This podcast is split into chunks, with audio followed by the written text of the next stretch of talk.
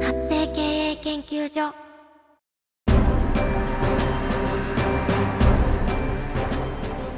主婦やママさんのための独立企業の知恵袋。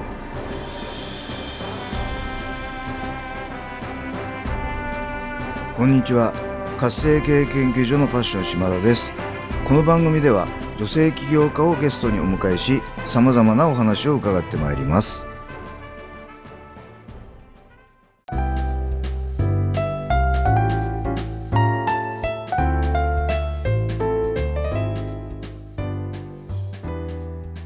さんこんにちは本日のゲストはミラクルマインドマスターコーチの高円幸子さんをお迎えしてお話を伺ってまいります幸子さんこんにちはこんにちは。ありがとうございます。はいありがとうございますようこそこの番組にお越しいただきました今日はよろしくお願いいたしますこちらこそお招きありがとうございました。はいよろしくお願いします。はいありがとうございますではまずは幸子さんの自己紹介からお願いいたしますはい。えー私はですね、15歳で日本を一人で飛び出したんですね。そこからスイスに3年、そしてその後はアメリカのロサンゼルスにまあ一人で飛び出していって、はい。そして、まあ、27年後の今、えー今、ね、アメリカ・ロサンゼルスに27年住んでいるということで、えーそして、そのアメリカに渡ったのが18歳はい。も、その後、カリフォルニア州立大学、そしてその大学院に行って心理学を学んで、うん。えーまあ、修士号を取得しました。はい素晴らしい。はい。そしてその後、アメリカでの臨床心理師という、まあ、資格、免許があるんですけれども、はい。その免許を取得して、その後はもうずっと心一本ですね。子供から大人まで、もういろんなあらゆる心の問題と向き合ってきました。うんはい。まあ、虐待とか、自殺願望とか、いろいろ犯罪とかもあったし、あとはまあ結婚生活とか、まあ人間関係の問題とか、キャリアの、えー問題など、ある、ありとあらゆる心の問題と向き合ってきて、はい。で、2011年ですね、あの、東日本大震災がありましたけれども、はい。その時はですね、えっ、と、まあ、臨床をやっていた仲間たち、うん。えっ、とですね、あの、非営利団体を立ち上げて、はい。宮城県の石巻市に、こちらのアメリカでトレーニングを受けた、はい。あの、緊急事態の時の心のケアはい。のトレーニングを受けた日本語の喋れる日本人の、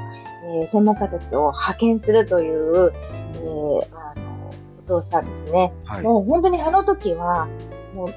日本も皆さんすごくパニックだし、あの、大変だったと思うんですけれども、こちらアメリカでもうニュースで見てて、うん。もう本当に何かしたい、何か助けたい、何かしてあげたいけど、何していいかわからない、どうなるんだろう、本当になんかこちらもパニック状態だったんで、やはい。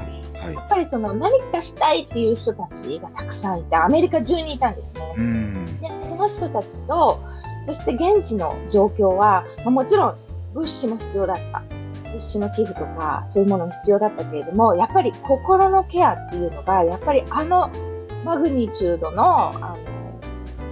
あの災害、はい緊急事態があった後は、その、心のケアが後回しになってしまうと、やっぱり長い目で見ると、本当ダメージが大きくなってしまう。そんな状態だったんですね。はいでそして私の周りには、そういった専門知識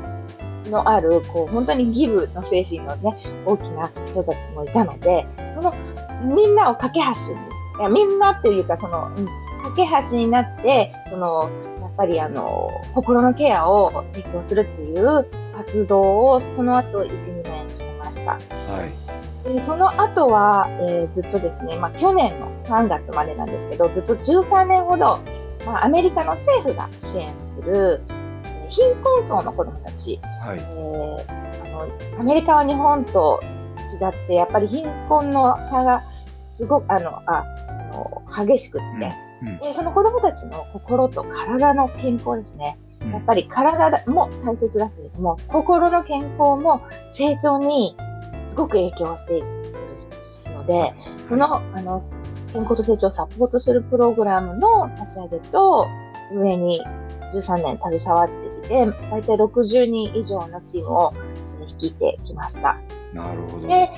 はい。で、現在は、あの、まあ、その臨床の、まあ、現場を離れまして、今はマインドコーチとして、うんコーチ、コーチを養成していく、そういうプログラムと、あと、個人起業家の方たちが、こう自由と成功を手に入れるためのお手伝いを。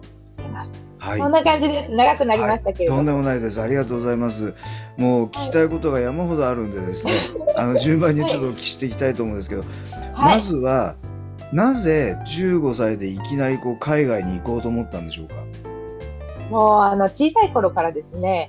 本当に英語とか海もう海外に興味があって、えーまあ、ちっちゃい頃から、まあ、ちっちゃい頃からっていうか小学校の頃から、はい。あの時ラジオの時代ですね、もう CD もやっと出てきたぐらいなので、ラジオで英会話、NHK の英会話、えーなんだっけな、講座みたいなのが毎朝6時とかにあったのを、毎日聞きながら英語を勉強して、あの、絶対日本を飛び出して世界に行くっていう、なんかそういう、あの、なんだろう、小さい時からあったんですね。えー、すごいなので、もう15歳で、はい。こうそのチャンスを手に入れた時、私の母親がすごくその、私のやっぱり、こう内側から出てくるこのパッションっていうか、その行きたいっていうのを、はい。すごくこう、うん形にしてくれる、応援してくれて、まあはいスイスに、えー留学という形で3年行ってきたらっていうチャンスもいただいて、で、その後はもう日本帰らずにアメリカに、の、行きました。なるほど。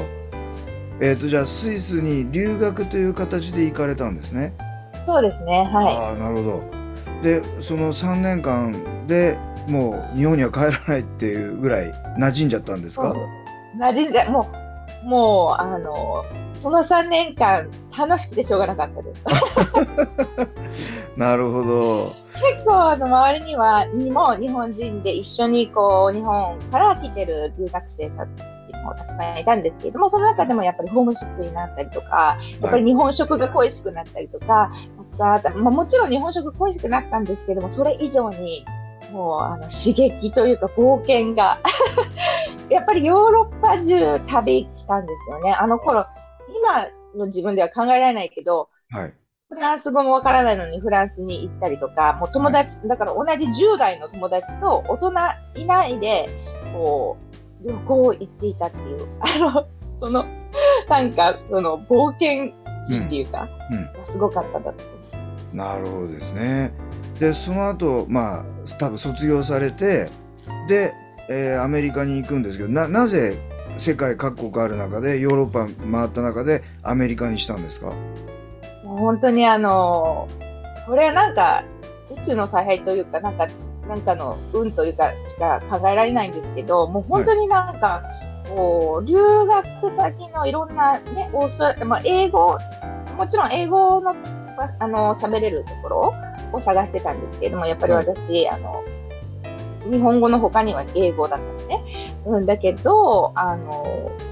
本当に地図、あの頃は地図だったんですかあの、地図と本で、こはいう、ペラペラめくっていて、ここ、みたいな感じで、本当にもう、はい、開いたところ、ここっていう感じです。なるほどそれが あのロスロスロサンゼルスでした一つだったんです。はい。あそうだったんですね。なるほどですね。ありがとうございます。じゃあもう一つはその中で今度いろんな仕事がある中で、まあ、心理学にものすごいこうねあの特化していくわけなんですけど、ななんでこの人の心っていうのは興味を持ったんですか、あのー本当にその海外に興味あったっていうのと、もう一つ小さい頃から興味があったのが、本当に心、人間、なぜ人間はいろんなことをするんだろうってそれぞれ、例えばあのいじま、いじめられっ子って、あの、まあ、クラスの中でいて、はい。いつも私、その子の味方について、こう、いいじめっ子をこう、なんか、あの、ね、に反抗したりとかしてたんですけれども、はい。その中でもやっぱり子供としてこう生きていく中で、いじめっ子の側に立ったこともあるんですね。はい。はい。でなんか両方の立場を見たときに、自分で体験っていうか、うんなったときに、なんで自分は